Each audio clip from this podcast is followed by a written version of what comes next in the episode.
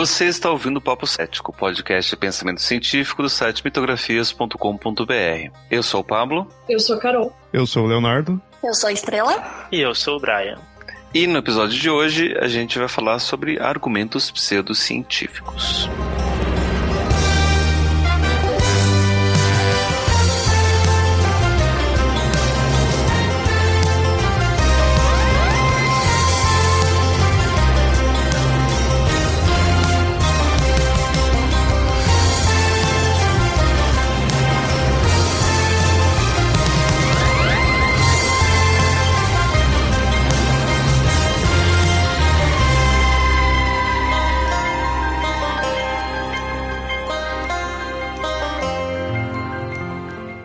Ciência não se constrói apenas com experimentos e dentro do laboratório. Toda vez que escolhemos o mundo e nos questionamos como algo funciona e resolvemos descobrir, estamos fazendo ciência. Um aprendiz é tanto um cientista quanto aquele que está de jaleco branco no laboratório. Porém, o aprendiz raramente aprende de forma científica, ele aprende de forma dogmática. A educação é tradicionalmente a transmissão de conhecimento, não a construção dele.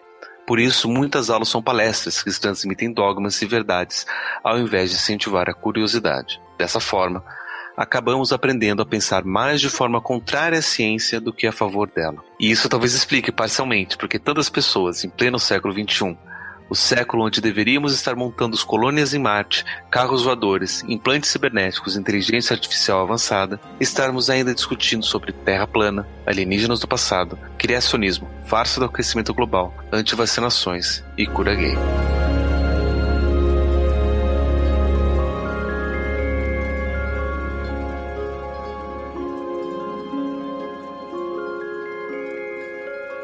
Já começar com uma pergunta básica. Vocês aprendiam ciência mesmo? Como fazer ciência na escola? Hum, Eu aprendia como tirar nota bo- nota azul, né? Assim. É. Era, era focado nisso, né? A ideia é essa, só não é. É só questão mesmo pra, pra prova pra passar de ano. Era em termos, porque eu não. Eu acho que também ainda deve ser assim, né? Então. Técnicas de passar na prova. Uhum. Eu tive um professor no colégio que ele de fato fazia ciência com a gente. Ele fazia experimentos, ele mostrava coisas. Eu aprendi matemática com ele de uma forma muito bacana, utilizando bloquinhos. E daí eu aprendi fração, aprendi multiplicação, assim, todos os, os processos matemáticos de uma forma experimental mesmo. A gente propunha hipóteses, testava ali, via como funcionava, contava e E isso aqui é interessante, eu vejo assim, muitos, ag- agora lembrando, né, alguns professores eu lembro que mostrava até que ah, até queria sair do, do conceito padrão ali da aula, tudo, de fazer algo mais experimental, mas não dava por causa do próprio sistema que a escola colocava, e principalmente no meu ensino médio, era um, o sistema, acho que do, do ângulo, né? Então tinha um certo nome, assim, questão da qualidade, não sei o quê. Mas na verdade esse sistema mesmo que travava. Então, assim, algo que vinha pra mostrar que tinha conteúdo, na verdade tava deixando a aula uma merda. Porque você não saía dali, não dava tempo de abordar o que precisava mesmo, não tinha experimentação nenhuma, livre acabou. né? o ângulo era apostila também, né? Eu fiz cursinho Sim, sim. no ângulo. Assim, eu via que tinha conteúdo, mas de fato era aquela coisa que ficava travado ali no livro. E uma coisa que, que isso me chama atenção, aconteceu comigo e, eu vejo acontecer até hoje, mesmo eu dando aula em, em ensino superior, eu vejo que isso acontece muito, que parece que, e no, e no ensino superior acaba até ficando um pouco mais grave, porque eles, os alunos já foram todos doutrinados durante o ensino fundamental. Aliás, não posso usar essa palavra, porque senão o pessoal pensa, Doutrinação marxista. não, doutrinação científica, pior ainda. E pra algumas pessoas vai dar na mesma. Mas é, as pessoas já foram todas condicionadas, né, pra usar uma palavrinha diferente, né, foram todas adestradas a, a tirar a nota, nota certa. Parece que os alunos eles só querem saber o que, o, como passar na prova, né? Uhum. E aí não importa se foi ensinado certo ou errado. O que é importante é aquilo que o professor ensinou e daí como que deve ser respondido. É, isso daí vai até o vestibular, né? Você vai chegar no ensino médio, somente o terceiro ano. Aí no, no terceiro ano você já nem tá se preocupando tanto em, nas primeiras provas, você tá mais na questão de passar de ano, porque muitas vezes o ano seguinte já é o ves- o vestibular, né? No, na- no final daquele ano vai ter o vestibular e você tem que entrar. É, pelo menos na, na, comigo foi assim, né? Então.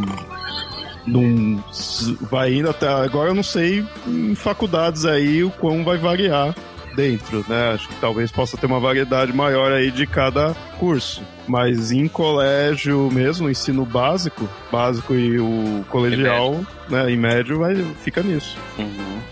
E aí as pessoas saem sem saber como é, pensar criticamente em cima de um argumento, né? E na verdade você sai sem saber questionar e eu digo até não só não sabendo questionar, como o contrário, como com a ideia de não questionar, eu imagino, porque você ficou ali aprendendo, é, é daquele jeito, é daquele jeito, é daquele jeito, não dá tempo de você questionar. E questionar no sentido é, mais é, puro mesmo da, dessa ideia, não é nem tipo negar, é, negar algo ou não, é de você perguntar, é de você ver, mas por que é assim, por que é assado, né? É, não dá tempo disso, às vezes, e, e não incentiva a isso, né? Então você sai com a ideia da, do colégio assim, me colocar, colocar isso na minha cabeça, estão martelando, estão martelando, agora eu vou pegar isso aqui, colocar na minha cabeça e colocar no papel. Acabou. Mais engraçado que isso é que no ensino superior, as pessoas, os colegas mesmo, começam a falar: não, mas eu só quero diploma, você não precisa saber isso. É só saber o que vai cair na prova. Então, se o professor às vezes tenta mudar um tanto a metodologia, inserir um pouco mais de pesquisa, inserir um pouco mais de experimento, os alunos reclamam. Hum. É uma é doutrinação mesmo que funcionou muito bem, porque ela acaba sendo propagada para outros níveis de ensino, depois do ensino superior, do ensino médio e do ensino fundamental. Então, na minha faculdade, quando algum professor queria fazer alguma atividade diferente, tipo discutir um artigo, pedir para as pessoas trazerem ideias, artigos, todo mundo reclamava. Ninguém queria, todo mundo preferia, tipo, só que tivesse uma prova, que se fizesse no final do semestre, pronto, sem fazer seminário, sem discutir artigos, sem discutir ideias. É engraçado, porque normalmente na faculdade você tem mais liberdade, né, pra fazer esse tipo de coisa. Uhum. E mesmo assim, acho que as pessoas já vêm mal acostumadas, então. Uhum. É engraçado, eu, eu tentava fazer atividades diferentes na faculdade com os meus alunos e muitos deles não entendiam. Mas, professor, o que, que você quer que a gente saiba? O que, que você quer que eu responda? Não, quero só que vocês Onde pesquisem. Que isso vai chegar, né? É, tipo, quero só que vocês pesquisem. Que vocês conheçam, que façam qualquer coisa em cima disso, sei lá, explore, de, aprenda alguma coisa diferente, descubra alguma coisa que eu não sei. Só essa ideia já é aterrorizante, né, pra muita gente. É. Hum, será que a escola mata a curiosidade das pessoas com relação à ciência? Eu acho que se pelo menos não matar, ela, pelo, ela no, no mínimo, não incentiva. Né? Então, não é dali que a pessoa vai ter, de fato, vontade de ver mais daquilo. Né? Com raras exceções. Né? E considerando essa nossa realidade, né, de que a escola não ajuda, a gente passa 12 anos estudando, teoricamente aprendendo ciência, né, em tese, e no final das contas a gente sai de lá não sabendo ciência. Será que a gente vai conseguir identificar quando alguém apresenta alguma coisa pseudocientífica pra gente depois? É, com certeza não. Porque aí eu imagino que a pessoa não vai de cara diferenciar algo que seria científico ou pseudocientífico e aí, então, vai ganhar. Ela não vai pelo racional, ela vai pelo emocional. E pseudocientífico sempre se prende mais a emocional. Então, essa é a força, muitas vezes, do, do pseudocientífico. É, só ver a acho... quantidade de pessoas que acreditam em astrologia, homeopatia e que fazem faculdade uhum. tipo, de ciência hard, né? Então, teoricamente, ela sabe como funciona aquilo lá, mas ela realmente, tipo, ela acredita. Sei lá, diferente de você ter uma religião e tal, mas é, tipo, de uma coisa, assim, que é comprovado cientificamente que não funciona, que não faz sentido e, e as pessoas acreditam. E quando algo assim é ensinado nas faculdades, como, por exemplo, aulas de homeopatia nas faculdades de medicina, medicina veterinária? Então. Hum, aí o buraco é mais embaixo. Sim. Porque é Mas eu acho que também, como a gente está muito acostumado a, a, ouvir as informações de um professor e falar assim: olha, você tem que acreditar nisso e etc. Quando a gente sai da faculdade e se vê na vida, qualquer pessoa que se intitule como uma autoridade uhum. tem esse poder de influência, né? Se a gente não se cuidar. Então, as pessoas acabam acreditando. Eu dava uma aula de. A gente mesmo, né, de cair, né? Sim, sim. Né. Eu, hoje em dia eu evito, mas eu já caí muito nisso.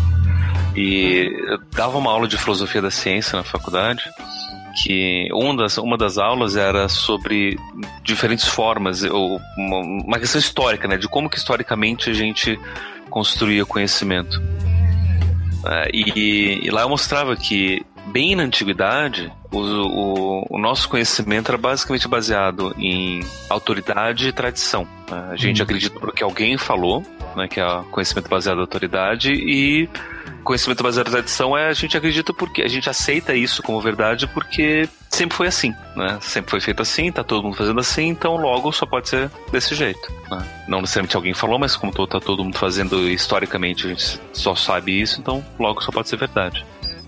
E isso vai mudar na, com o surgimento da filosofia quando você começa a ter necessidade de lógica para poder justificar né, a validade do, do, do, conhecimento. Não é só porque alguém disse, mas é porque aquele argumento que você fala está construído de forma lógica, está construído de forma que as premissas levam à conclusão. Sim, sim. E e essa lógica, ela depois vai ser utilizada durante muito tempo, inclusive, para falar de coisas que não necessariamente são científicas. Né? Durante a Idade Média, por exemplo, a Igreja Católica e o conhecimento religioso, todo ele vai ser baseado em lógica. Né? Principalmente o, o, os teólogos escolásticos, eles todos vão pensar muito baseado em, em, em premissas e, e, e silogismos para poder chegar às conclusões dos argumentos teológicos o que não necessariamente vai é, implicar em conhecimento científico, né? Nem na antiguidade o conhecimento filosófico vai ser conhecimento científico. Uhum.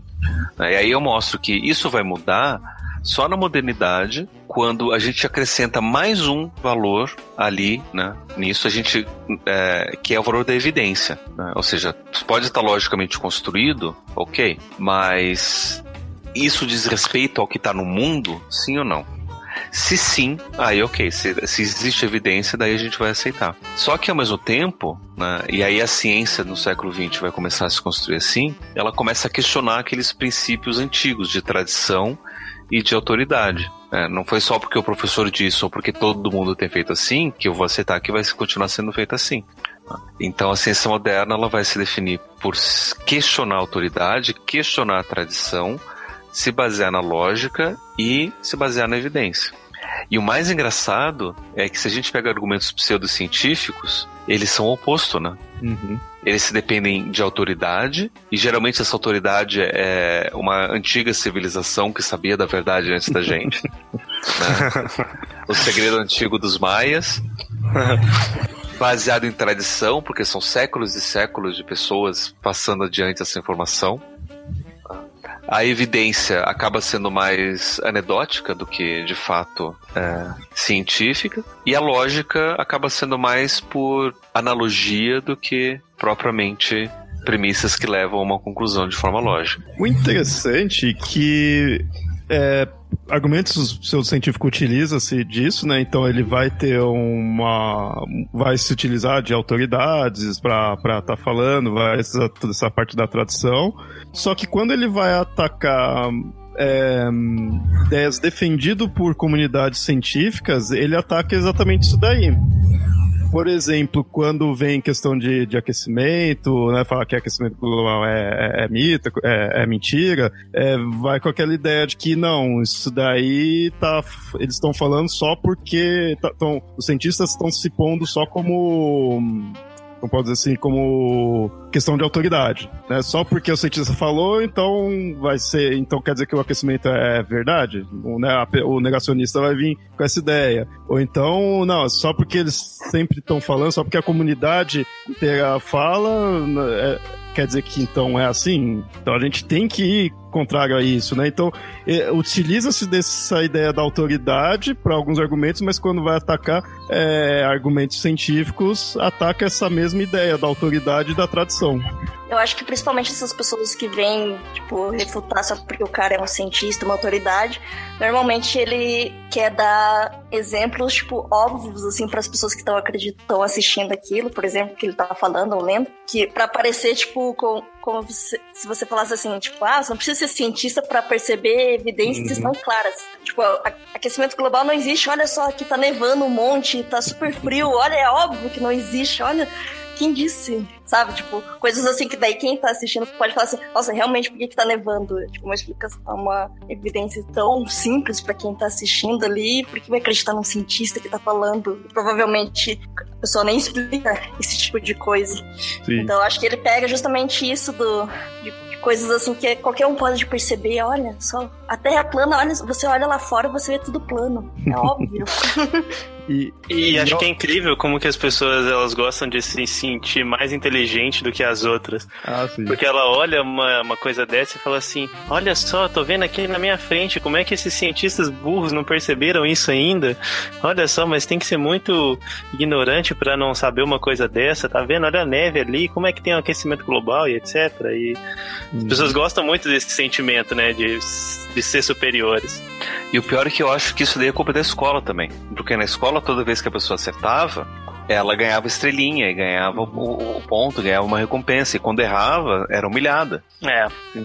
Então, se eu quero humilhar uma pessoa por qualquer motivo, sei lá, eu vou mostrar que ela é burra, vou mostrar que ela não sabe, vou mostrar que ela tá errada. Sim. E só que uma coisa que eu vejo também, que aí acaba sendo mais uma contradição, é que aí você ataca a, o cientista com, pondo que ele é só uma autoridade, né, ali. Só que ao mesmo tempo, se surge algum cientista, ou pelo menos se pondo como cientista, e defende o seu ponto, aí você vai vibrar que, ó, tá vendo? Até a ciência tá, tá afirmando isso. Então, assim, uhum. vai, sou, vamos fugir de aquecimento e terra plana, que ele sempre tá citando. Se você colocar, vai, astrologia. Ah, não, mas os, os astrônomos aí não, não entendem disso. A, a ciência não, não, não sabe direito, ela tá limitada. Astrologia tá, vai além disso daí. E aí, se vem algum cientista ali, que muitas vezes nem vai ser astrônomo, nem seria tão perto disso, e aí vai estar tá falando, vai estar tá defendendo a astrologia, aí vão abraçar né, essa ideia. Então, uhum. Então é meio, sabe, é, é contraditório. Parece, assim, que parece uma inveja, sabe? É, é, meio feio falar isso, mas até mas fica parecendo tipo uma inveja. Então, ah, enquanto vo, você tem toda a questão da você ciência tem toda a questão da pesquisa e quem não é o que está é, é, mantendo aí a sociedade, né? Todas as nossas coisas aí baseadas em ciência. Mas então, mas eu sou contrário porque você não aceita a minha ideia. Então você tá errado, você é feio e bobo. Mas aí se alguma parte dali da ciência defende o que eu quero, ah, legal, ó, tá vendo? Tá vendo? Tá, tá correto. Então, sei lá, é muito, muito contraditório isso. E, e é engraçado porque na minha área tem agora esse ano 2017 veio à tona por motivos que aparentemente a gente não, não faz sentido tá vindo né? Pleno 2017 que é toda essa discussão da cura gay de novo. E uma das coisas que eu, que eu me, me questiono é o seguinte que tratamento de reorientação sexual existe mas existe dentro de ambientes não científicos geralmente ambientes religiosos e ali, não, a gente não pode fazer nada porque a ciência, a sociedade defende liberdade de crença. Se a pessoa quiser acreditar que funciona, ela uhum. boa sorte, boa vida. O que eu acho meio complicado é a gente autorizar a liberdade de crença, mesmo que essa crença haja contra direitos fundamentais humanos, assim. Mas, uhum. enfim, isso eu converso para outro momento. Mas aí agora, essas pessoas querem que a psicologia seja autorizada a fazer coisas que são pseudocientíficas, que a gente sabe comprovadamente por pesquisas de décadas que além de não funcionar, que fazem mal, quer que a psicologia autorize a fazer coisas assim, tipo, para quê? Ou seja, inserir pseudociência dentro da ciência, e alguém chegou e comentou que faz mais ou menos sentido, né? É que a sociedade hoje em dia acaba dando mais crédito quando o argumento ele é tem um selo de ciência do que quando só tem um selo de religião. Hum. Então você chega lá um religioso e fala, vamos mudar a sua orientação sexual, fala, mas essa é a sua opinião, essa é a sua crença. Agora chega um psicólogo e fala, vamos mudar a sua orientação sexual, fala, ah é? É possível? Nossa, vamos fazer? Então vamos. Porque tem lá supostamente um cientista ali. Né? Ou seja, os cientistas acabam sendo levados à categoria de autoridades, por mais que na ciência não existam autoridades. é. Você é contra a ciência, mas se utiliza dela como muleta quando precisa. Está na conveniência. Né? Vocês devem ter se lembrado que um tempo atrás a sociedade, não sei se foi a Sociedade Brasileira de Homeopatia, não sei quem é, mas um grupo de homeopatas, professores universitários, resolveram lançar um dossiê de estudos científicos da, comprovando a eficácia da homeopatia. E. Vocês viram isso? Não, não, não. Foi um. Eles têm uma revista científica publicada, acho que. Acho, não sei, eu posso estar falando besteira. Acho que é da USP. Deixa eu ver se eu acho aqui. Eu ouvi falar de um burburinho assim mesmo. Que, inclusive, o. O Carlos Orsi, ele escreveu é, na. Eu acho que no site dele, no blog dele, agora eu não. não agora eu não, não, tô achando no Google. Uh, não vou achar agora. Mas ele chegou a escrever, ele, ele falou: ó, quer saber? Eu vou pegar esse dossiê, eu vou analisar aqui, vou ler o que, que eles estão dizendo. E ele pegou acho que dois artigos só. E nesses dois artigos ele já encontrou um monte de falha, um monte de erro que não passaria numa revista científica diferente. Né, de, de, medicina ou de, ou de farmácia, qualquer coisa assim. Né? São falhas, são erros metodológicos, erros de, de análise de dados, né? coisas grosseiras assim. E só que as pessoas, por ser, não, porque olha só, tá publicado por uma universidade, tá numa revista científica, logo só pode ser científico. Mas não se não, não, não revisa isso. Mesma coisa como que, que fizeram agora, né? Porque acho que 3% dos cientistas do mundo dizem que aquecimento global é uma farsa. E eles têm artigos científicos que, que corroboram o que eles falam.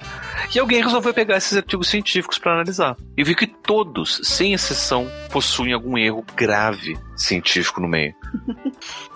que dúvida, né? É, assim, Mas... É. E as pessoas é, aceitam porque elas não sabem pensar criticamente, né? não, não, não sabem né? ler um artigo, não sabem avaliar se está certo, se está errado, como né? é, saber se aquilo que o cientista está falando faz sentido ou não. Esse negócio mesmo da homeopatia, quando você fala assim, ah, não funciona, e a pessoa fala assim, não, mas homeopatia é uma especialidade médica reconhecida pelo Conselho Federal de Medicina, tipo, uhum. eles, se eles falam que funciona, então logo funciona, e tipo, a pessoa sempre eles... todo o contexto por trás Sim. disso e tal, mas ela coloca essa autoridade, ó. E aí eles ainda emendam, né? Mas e eu usei durante dois anos da minha vida para tratar alergia e hoje em dia eu não tenho mais alergia. É. o cachorro da minha tia-avó e não sei. É, dá até uma dor no coração, né? Voltando aqui para a questão da discussão, como que a gente consegue diferenciar quando um argumento tá, tem base científica ou não? Aliás, o, o que, que vocês usam para diferenciar se um argumento é científico ou não? Né? Por exemplo, vocês, vocês veem aquela, aquela manchete no Facebook, né? Cientistas comprovam a existência do pé grande, aponta estudos. Isso é um bom indicativo que não é bem assim. não, isso vai ser... estudos no final. Né? Mas tem, tem, tem, tem, muitos estu tem muitas manchetes que de fato terminam com pontos de estudos que são sim, científicos, sim. né? Mas, por exemplo, essa manchete, né? Vamos tirar o ponto de estudos do final. Cientistas comprovam a existência do pé grande.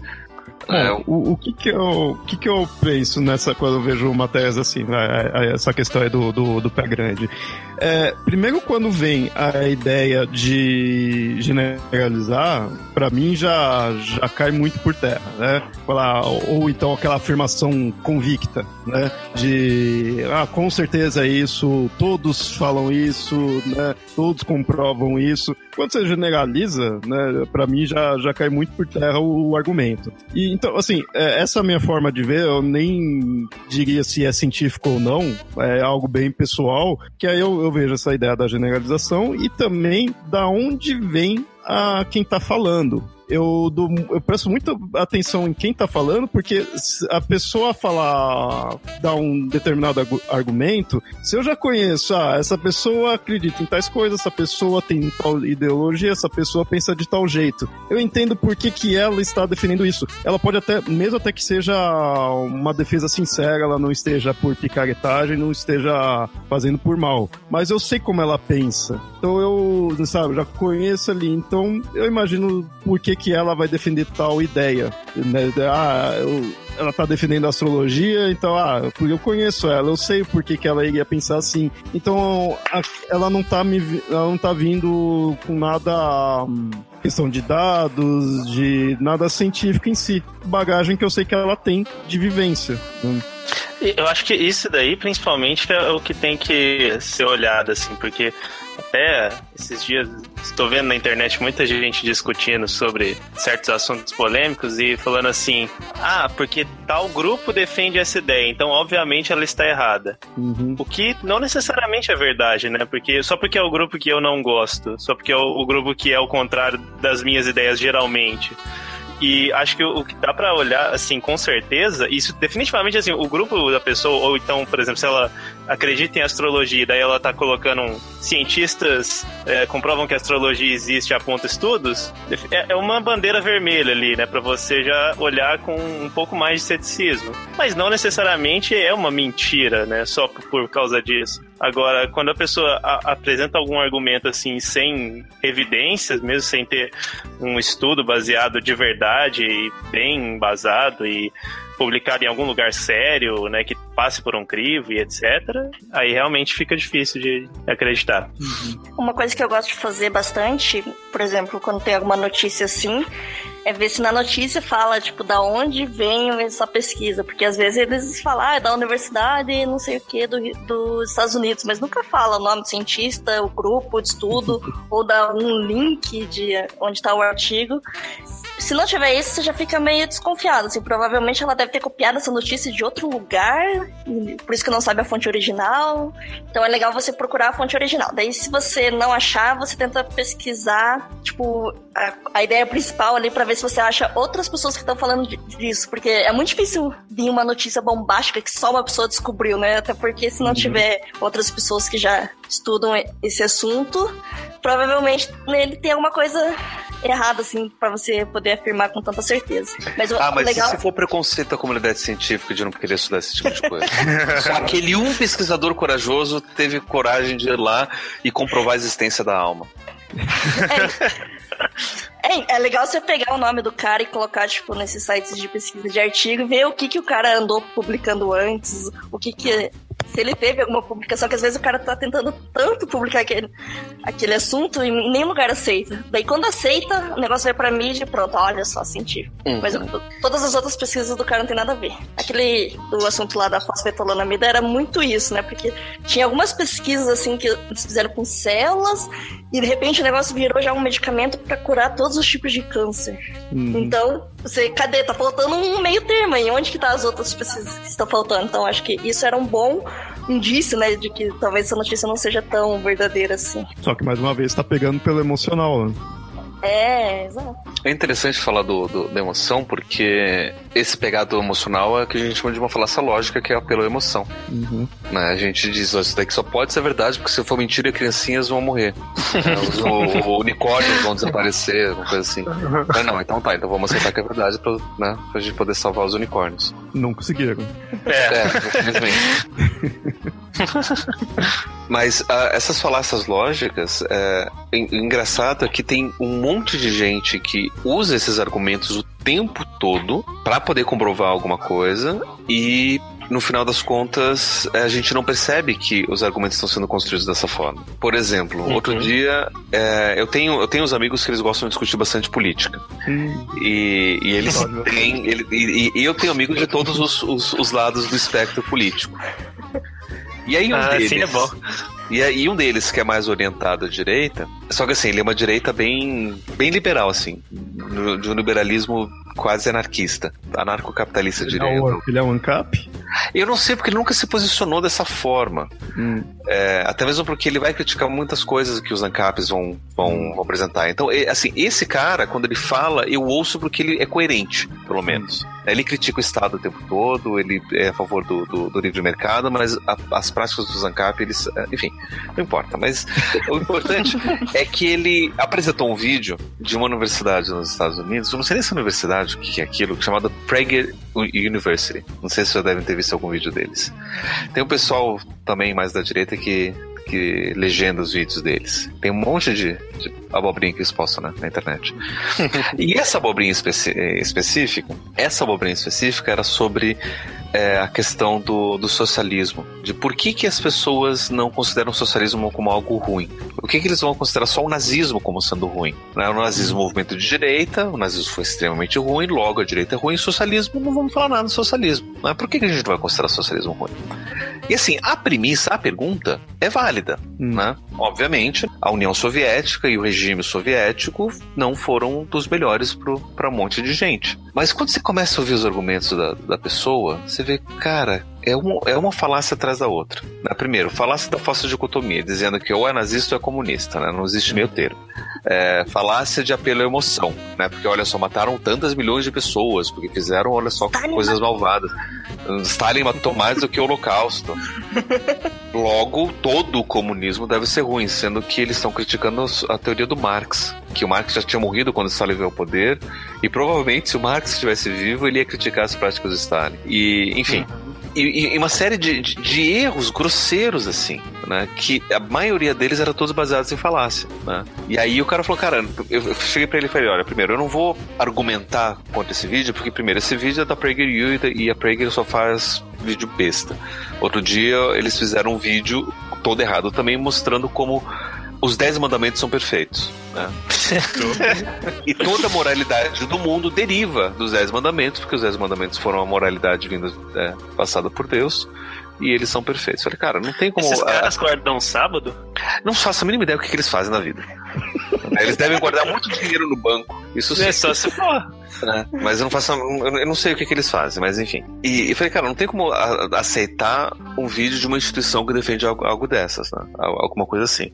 Ah, mas você tá usando falácia ad hominem porque você tá, você tá é, é desconsiderando o, o, o interlocutor e não os argumentos. Uhum. Então tá, você quer falar de falácia então? Então vamos lá. Daí eu comecei a listar todas as falácias. Ó, esse argumento aqui é falácia da pela autoridade. Essa falácia aqui é, é falácia da falsa dicotomia. Essa daqui de novo é pela autoridade. Aqui ele tá usando falácia não das contas. Esse daqui ele tá usando a falácia do escocês, do, do escocês de verdade, que é a minha falácia favorita. Né? Falando, não, porque comunismo de verdade é não sei o que. Pare. Né? E eu falei, cara, como é que você quer que eu argumente qualquer coisa? Se não tem nenhum argumento aí que é válido. Todos eles são falaciosos. E aí o silêncio veio depois. né? Aí mudou de assunto. E, né? e, e, e, é engraçado porque a gente não percebe os argumentos falaciosos. Sim, então, e eu acho eu queria... que a pessoa às vezes não, ah. não por por maldade, sabe? Vou usar isso daqui porque é ótimo. É, às vezes ela tá tão condicionada a falar desse jeito que é natural, uhum. ela só vai falando, falando. Sim. E aí Mas o que... o que eu acho pior? Hum. É que as pessoas elas têm muita resistência a admitir que elas estão erradas. Sim. Elas têm uma. Eu não sei o que, que acontece assim, mas é, é, parece que é vergonhoso você admitir que você tá errado e você mudar de opinião. Não sei uhum. porquê. E elas se prendem tanto nessas ideias assim que, mesmo quando você mostra alguma evidência do contrário, de que ela está errada, ela continua se prendendo naquilo, às vezes por teimosia, ou então é, faz igual o, o, seu amigo, tipo, não fala nada, muda de assunto. E isso, porque provavelmente ele percebeu que estava errado, mas para não continuar insistindo nisso, ele só não falou nada, sabe? Então, é, isso, isso é uma ideia assim de que você tem que sempre estar certo, não pode admitir que está errado. É uma ideia que é, prejudica demais e, e, não deixa as pessoas aprenderem mesmo, porque aí continua sempre nas mesmas ideias, sempre tentando arranjar mais motivos para acreditar naquela ideia, ao invés de se abrir e falar assim: ah, beleza, errei, sou humano, acontece e tal, bola, bola pra frente, vida que segue, né? Uhum. É, a pessoa Mas, fica novo... numa zona de conforto, né? Ela não é. quer mudar de opinião. Quando eu vejo, eu vejo alguns que mudam de opinião, só que assim, a pessoa parece, em alguns casos, né? A pessoa parece que muda drasticamente de opinião. E aí ela vai de, vai de um radical a outro. E aí sim ela assume que mudou com aquela ideia assim, tá vendo? Ó, eu pensava desse jeito. Agora não. Agora eu tô correto que agora eu vi a verdade, né? de certa forma. Uhum. Então aí sim ela assume que mudou, porque ela tá mostrando que ela melhorou. Só que se não é isso, a pessoa tem, é, tende a não mudar, ou então a não assumir né, que tá mudando. É, Exato. E isso para mim também é consequência da escola. Por quê? Porque de não a gente. Não, de, de, não poder errar, porque a gente não pode errar na escola. Ah, a gente vai pra escola e, e só pra acertar.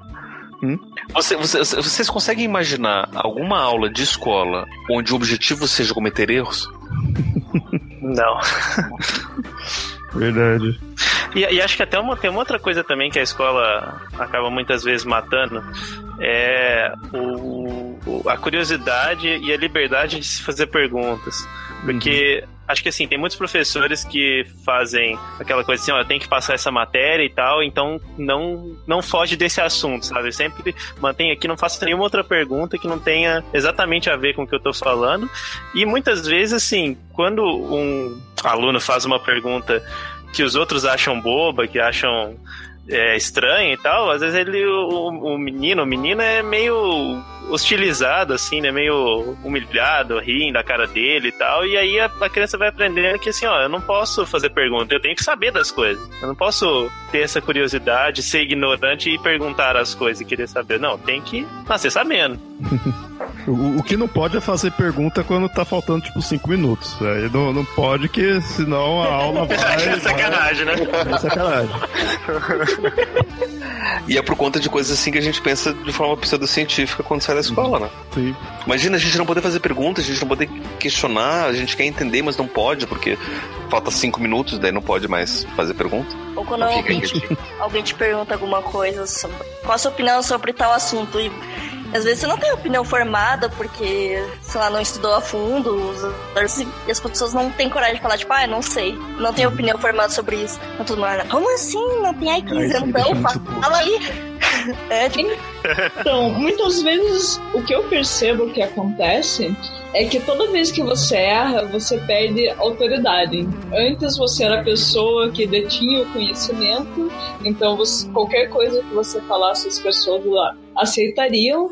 E se você comete um erro, as pessoas não vão mais confiar na sua opinião a respeito daquele assunto, você deixa de ser autoridade, e daí elas procuram uma outra autoridade, um outro professor, um outro jornal, alguma outra coisa que satisfaça a falta de curiosidade delas. E a ilusão delas de que esse cara vai sempre estar certo, né? Sim, porque pesquisar a fundo, a pessoa sempre tem que ser certa para que eu não precise ir a fundo no assunto que eu estou vendo na faculdade ou na escola, mas não queria. Eu só preciso tirar nota. Então, se aquela pessoa errou, ela não serve mais para preencher meu gabarito de prova. É. Foi interessante ter citado esses dois pontos, essa ideia de não de ter que ter uma opinião e essa questão da autoridade, que é uma coisa que eu sempre reflito sobre a ideia da, de autoridade, porque assim, é, que, vocês falaram, né, tem que ter opinião de algo, vocês, tudo que tá acontecendo você tem que se posicionar. Então você tem que saber aquilo lá. Só que não dá para você pesquisar tudo, você também não quer pesquisar sobre tudo, então você absorve a opinião dos outros ou os argumentos dos outros e não vai atrás. E assim, aí, aí você tá pondo aquilo lá como uma, uma autoridade. Só que aí é ruim. É ruim você colocar tudo como uma figura de autoridade. Mas eu entendo, até certo ponto, algumas figuras serem autoridade por essa ideia mesmo. Pô, não tem como eu precisar. Eu vejo alguém, vai, eu eu vou ver algum vídeo, alguma palestra, algo científico, sei lá, ou de alguma área que eu,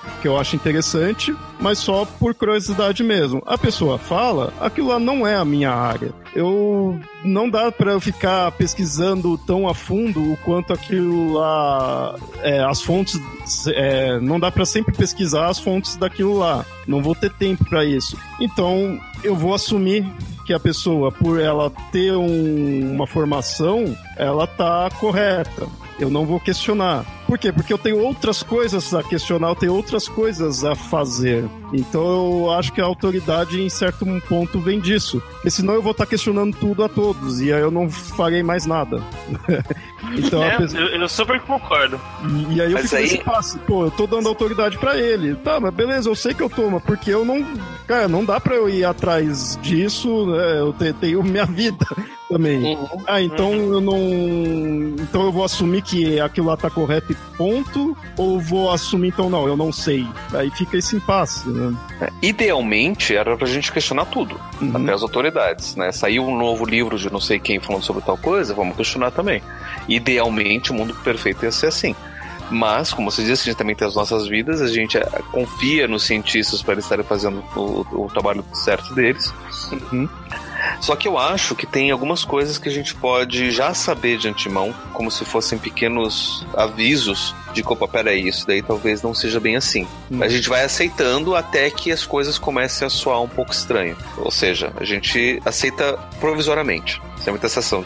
Tipo, eu estou te dando autoridade, mas é provisório, eu posso tirar de você a qualquer momento. Enquanto a gente está sentindo que está funcionando e que está de acordo com aquilo que a gente já conhece, ok. Se de repente você joga um misticismo quântico no meio, ou alguma coisa que eu sei que não é bem assim, daí a gente para e, e, e questiona. Né? Que, é, que é aí que, que é interessante essas ferramentas que podem ajudar a gente a conhecer argumentos pseudocientíficos e argumentos científicos, né? Um deles são as falácias, por exemplo. De repente, no meio você joga uma falácia e você sabe, opa, então eu identifiquei essa falácia, então já vamos questionar o que o cara tá falando. Né? Acho que outra maneira bem legal de você ver se realmente a pessoa seria uma autoridade no assunto é você fazer uma lista de quantos argumentos ela tem sobre aquele assunto. Porque muita gente hum. só tem, tipo, um ou dois argumentos sobre um assunto e a pessoa fica repetindo, repetindo, repetindo. Então, se você fizer uma lista, às vezes você não consegue conversar com ela para perguntar, mas você está assistindo um vídeo, lendo um texto, e começa a fazer uma lista dos argumentos. Ah, tem isso daqui, tem isso também.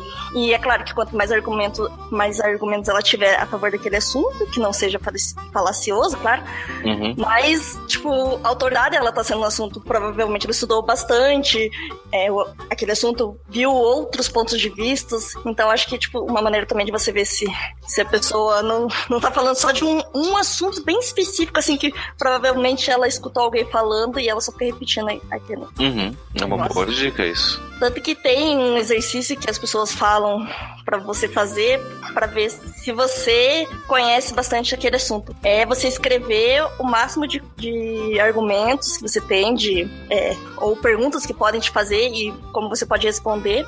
E quanto, digamos, você fala assim, eu tenho que escrever 20 argumentos. Se você conseguir escrever sem precisar pensar muito ou ficar tipo, ah, sabe, sem não conseguir encontrar os argumentos, assim, provavelmente você tá estudando bastante aquele assunto. Mas se você só tiver, tipo, um, dois ou três, assim, tipo, acho que você precisa estudar um pouco mais daquele assunto ali, porque ainda tá bem defasado. Hum. Tem muita gente que pega um argumento só e vai até o final com aquele tipo de argumento. Então, por exemplo, na faculdade a gente fazia bastante isso, de você dar o máximo de argumentos possíveis sobre aquele assunto, às vezes coisas que você nem pensava que podiam ser argumentos, e você também poder estudar sobre eles. E acho que é por isso também que a gente bate tanto na tecla no podcast que é, muitas vezes é mais importante você ter as ferramentas para saber como encontrar a verdade ou como encontrar a mentira do que você ter a verdade nas mãos de fato, né? Porque é isso, eu acho que é muito o que o Leonardo falou, assim, a gente não tem capacidade para conseguir descobrir e questionar todas as coisas. A gente tem que acabar confiando no meio do caminho aí em alguém, em outras pessoas, outros cientistas ou outros detentores da verdade. Então, é mais importante a gente saber como chegar nisso, né? E como, uhum. como questionar, o que questionar, em que situação a gente deve questionar, né, idealmente em tudo, mas assim, como que a gente pode chegar nisso e fazer esse processo ser mais confiável? Sendo um pouco cri-cri agora, mas acaba não se tornando um hábito das pessoas sempre recorrer a essa questão de autoridade e não questionar mais nada, nem mesmo na área de estudo deles, principalmente na faculdade. Eu vejo inúmeras vezes as pessoas repetindo essa frase: o professor é o dono da caneta, ele dá nota, eu preciso saber o que cai na prova. Então você restringe o seu conhecimento científico ao conhecimento de uma autoridade, não vai a fundo e repete isso em diversas matérias ou lendo jornais ou conversando com pessoas e não exercita seu lado cientista? Será que é uma tendência assim, sei lá, atualmente ou algo que acontece com um certo tempo já? Eu acho que é uma tendência, não sei se é uma tendência atual assim, mas as pessoas têm tendência a muitas vezes não questionar na própria área delas. Eu não sei, eu posso, não posso dizer pelas outras pessoas, eu posso dizer por mim. Na minha área, pelo menos, tem muita coisa, muito conhecimento, assim, e muitas, muito conhecimento sendo gerado todos os dias, sabe? E às vezes é difícil se manter atualizado de tudo e, e saber o que, que é melhor e o que, que é pior. Porque, até porque, assim, muitas vezes é, não existe uma distinção clara sobre isso. Mas é por isso acaba sendo um pouco complicado questionar tudo e, e saber, ó, isso aqui é bom, isso aqui é ruim e etc. Mas eu acho que sim, é, as, as pessoas têm uma tendência assim a fazer isso e o que a gente pode fazer é tentar evitar, assim, tentar realmente fazer as perguntas necessárias. Por que, que isso aqui é bom? Por que, que isso aqui poderia ser ruim? Como que isso aqui poderia estar ajudando ou prejudicando? E, e partir disso para tentar descobrir mesmo o que, que, o que, que é verdadeiro e o que, que não é, assim. Mas, mas ter esse exercício, né, sempre de se manter questionando. Porque questionar dá trabalho. Né? Dá, muito. Então, se for pegar um geral, as pessoas vão pelo mais fácil. Vai E pelo mais sempre você tem confortável. as ferramentas suficientes para poder questionar e chegar em alguma coisa depois de questionar. Uhum. E só que o problema é que se, se teoricamente, se você questionou, você vai ter que chegar em algum lugar. Assim, é esperado que você chegue em algum lugar. Não, seria meio que errado você questionar, questionar e chegar num ponto de não sei. Tipo, você poderia, mas não, peraí, se você começou a questionar, você teria, você vai ter que formar uma opinião e ponto. E aí você, na verdade, você não está questionando, você está tirando uma verdade e pondo outra. Você não tá, não é simplesmente só questionar aí, tá fazendo outra coisa. Então, geralmente, quando você questiona, as pessoas esperam que você chegue a uma conclusão diferente da dada pela autoridade apenas porque você questionou. É isso?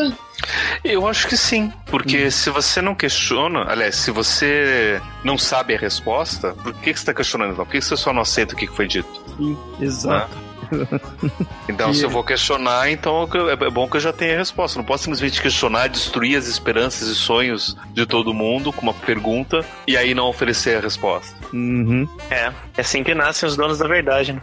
Uhum. Mas é, pensando também, né, considerando que em tese os cientistas eles deveriam saber de tudo isso e saber pensar melhor, será que os argumentos científicos eles são melhores então do que os os, de- os demais? Melhores. Ou seja, tem como sempre confiar no argumento que é científico, considerando que ele não é falacioso, por exemplo? Você diz melhores para o quê? No geral, tipo, tem um argumento não científico e um argumento científico. Vou preferir, obviamente, o argumento científico pra, pra vida. Hum, certo.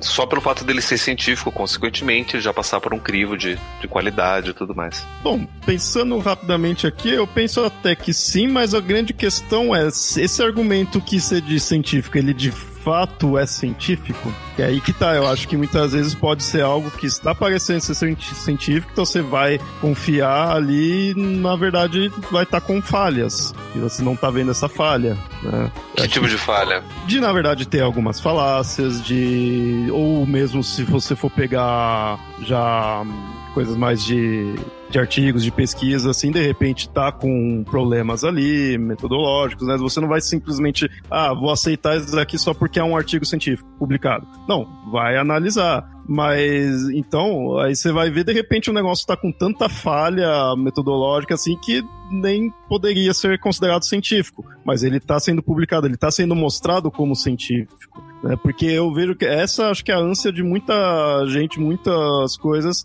quererem se mostrar como científicas, para ter esse aval de, de confirmação, de, de aceitação. Né? Você põe-se como científico, mas aí você vai analisar e na verdade não é. Então, primeiro eu acho que o primeiro passo é de fato ver se algo é realmente científico ou se ele está apenas se dizendo científico.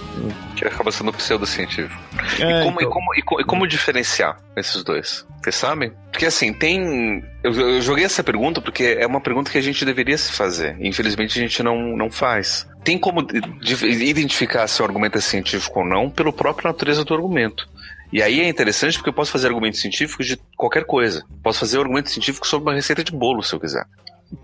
E que é possível, porque o argumento vai estar construído de uma forma que corrobora com os valores da, da, da ciência. Se a gente jogar na internet ciência e pseudociência, no Google, a gente vai achar um monte de, de dicas sobre como diferenciar. Né? O Popper é um que escreveu um monte sobre como diferenciar argumentos, identificar argumentos pseudocientíficos. Né? E tem uma listinha que eu acabei jogando lá no, no Templo do Conhecimento, que compara argumentos científicos e pseudocientíficos. E aí eu queria ler aqui para vocês e daí se vocês quiserem comentar e dar exemplos, fiquem à vontade. Uhum. Né, primeiro ponto, a ciência ou os argumentos científicos, eu vou, vou chamar de ciência e pseudociência para poder facilitar.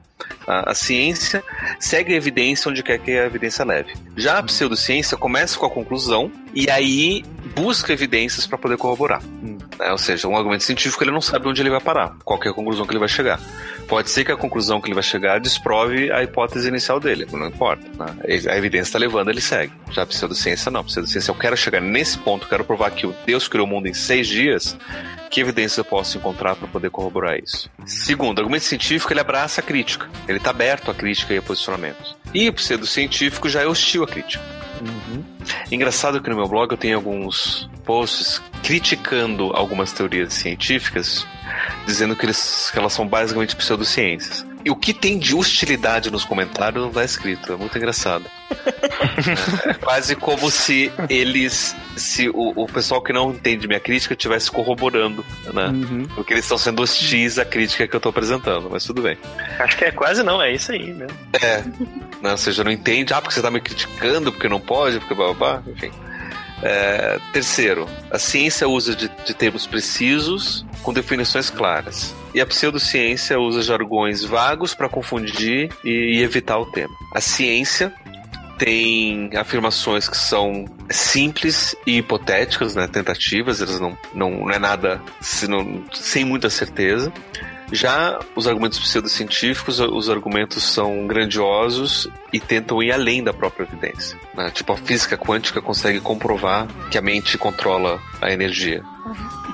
Pseudociência sempre leva um pouquinho pro lado pessoal, a pessoa sempre acaba engrandecendo também determinadas características e levando para um lado que você começa a perceber que aquilo tá meio estranho, né? Uhum. Que tem mais aqui alguns. A ciência vai considerar todas as evidências e argumentos né, e dar o seu devido valor. E a pseudociência já vai selecionar só algumas evidências favoráveis, vai se basear em testemunhos pessoais ou evidências fracas. O que é engraçado, né? Porque teve. Né, todo mundo aqui já é, chegou, deve ter visto o, o vídeo que o cara fez criticando o Pirula sobre aquecimento global. Que o Pirula fez o vídeo criticando ele, daí esse cara criticou o Pirula. Vocês uhum. viram essa, essa história toda.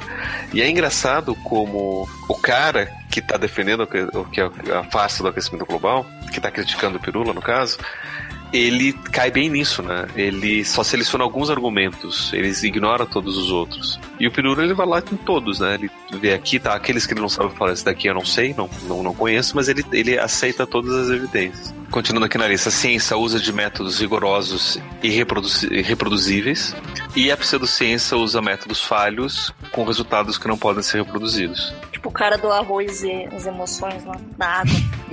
É. Nossa, é verdade. Não, só eu posso Método completamente isso. falha. Não, não, mas o pior é que, que, que, tentaram reproduzir com os resultados bem, bem semelhantes. E reproduziram várias vezes com resultados bem diferentes. Né? Mas o interessante é que os resultados que foram parecidos foram. A metodologia estava falha em, em, vários momentos. E aí, só uma, uma curiosidade: eu estava vendo ontem um vídeo com o Neil deGrasse Tyson. Ele falou que existe um periódico nos Estados Unidos de questões científicas que não podem ser reproduzidas, né, e que não podem ser testadas, mas são afirmações assim, tipo, o cara tá lá pensando alguma coisa diferente, ele vai e, e publica lá. E o exemplo que ele deu é que eles encontraram a borboleta que provocou o furacão Hugo.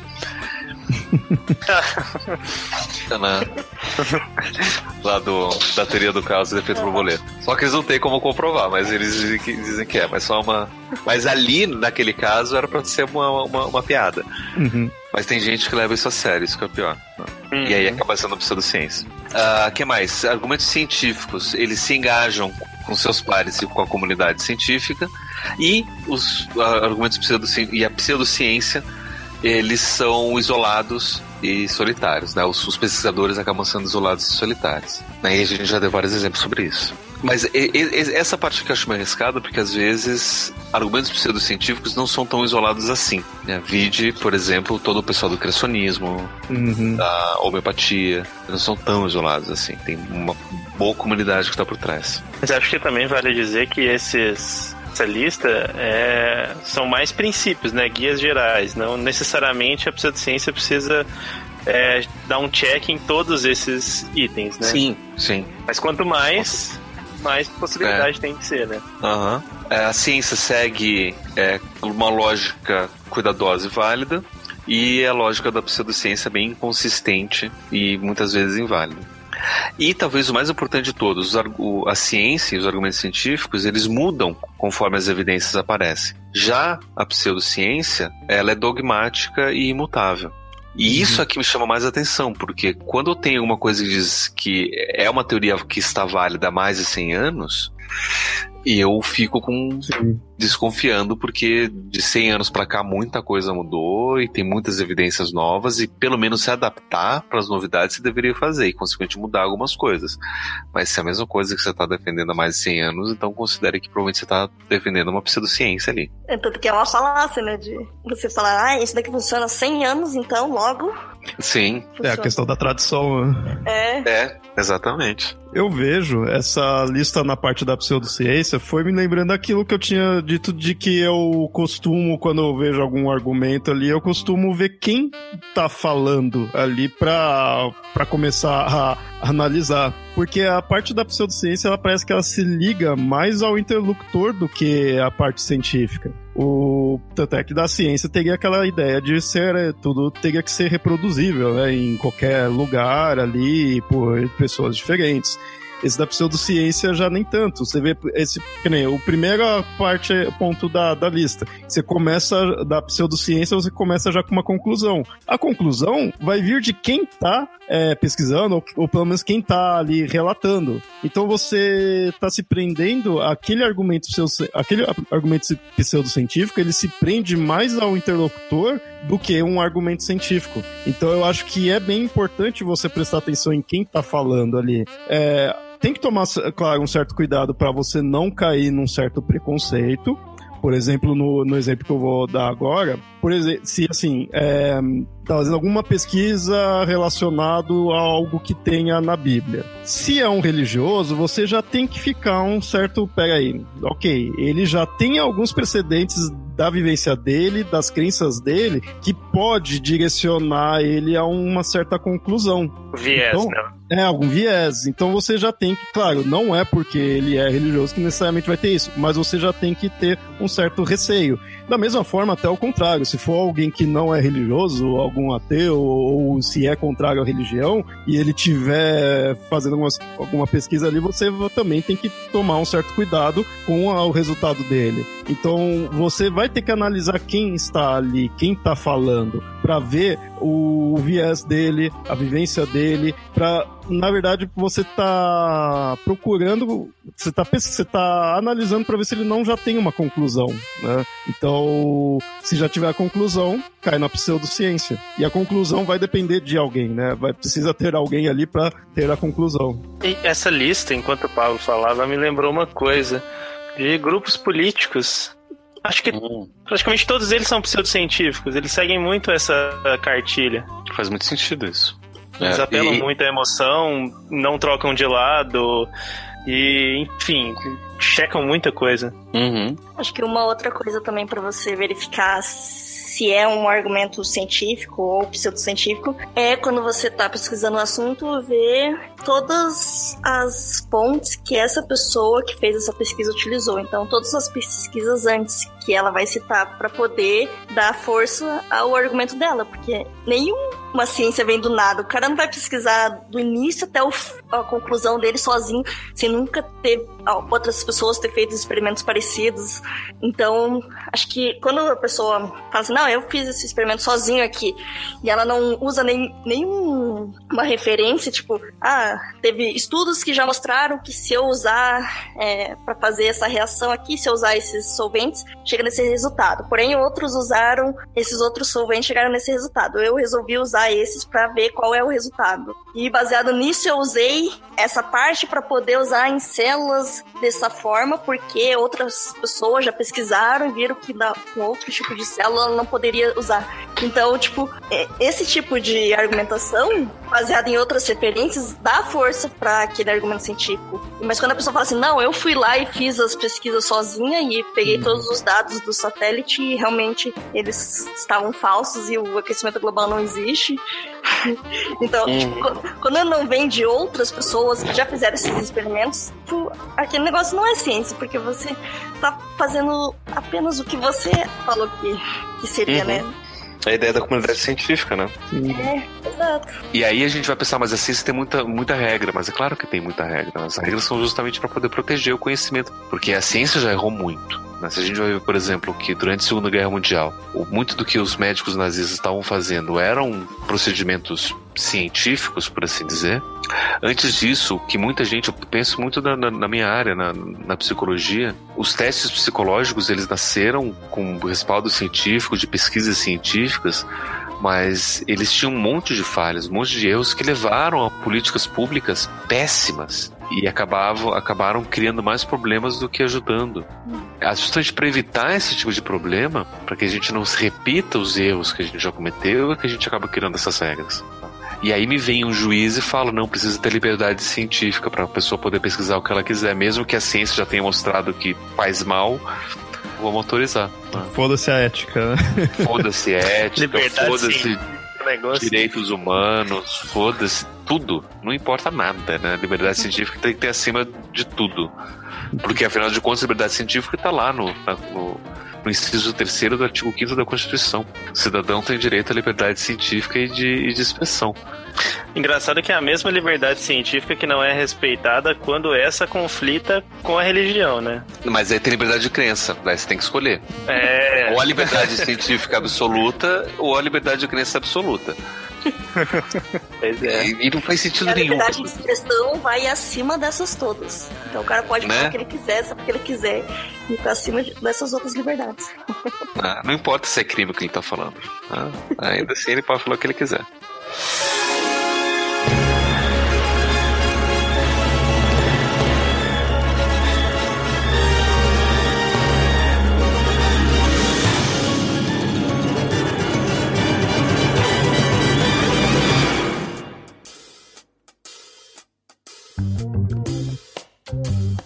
Ninguém é obrigado a ter todas as informações, todos os conhecimentos, ou saber de todos os dados a respeito de tudo. Porém, diante de novas evidências, somos obrigados a rever as nossas crenças, os nossos pressupostos e os nossos antigos saberes. Querer defender uma ideia que seja contrária ao que mostra as evidências é exercer um elaborado trabalho racional de argumentação que pode parecer inteligente para boa parte das pessoas, mas que no fundo apenas mostra o quão frágil esse argumento de fato é. As falácias lógicas e os viéses cognitivos nos mostram que não importa o quão bem montada é uma frase, ela pode estar errada de diferentes formas, seja na estrutura lógica, seja na seletividade de seus argumentos, ou até no caminho de sua generalização. Independente disso, melhor do que conhecer os dados corretos ou a verdade verdadeira, deveríamos aprender como reconhecer maus argumentos que nos levam a mentiras, enganações e problemas. Na pior das hipóteses, é uma excelente forma de nos protegermos contra charlatões. E na melhor, pode nos ajudar a esclarecer nossas dúvidas e reconhecer os nossos erros. Afinal de contas, é errando que se aprende. E se não pudermos errar, ou se não percebermos os nossos erros como algo positivo, como uma oportunidade de aprendizagem, iremos preferir nos basear em mentiras que exigirão muito mais esforço cognitivo para serem mantidas do que estar aberto para as novas possibilidades descobertas.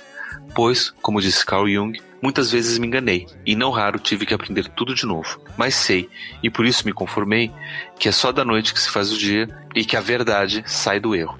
Por isso nunca tive medo do erro, nem dele me arrependi seriamente.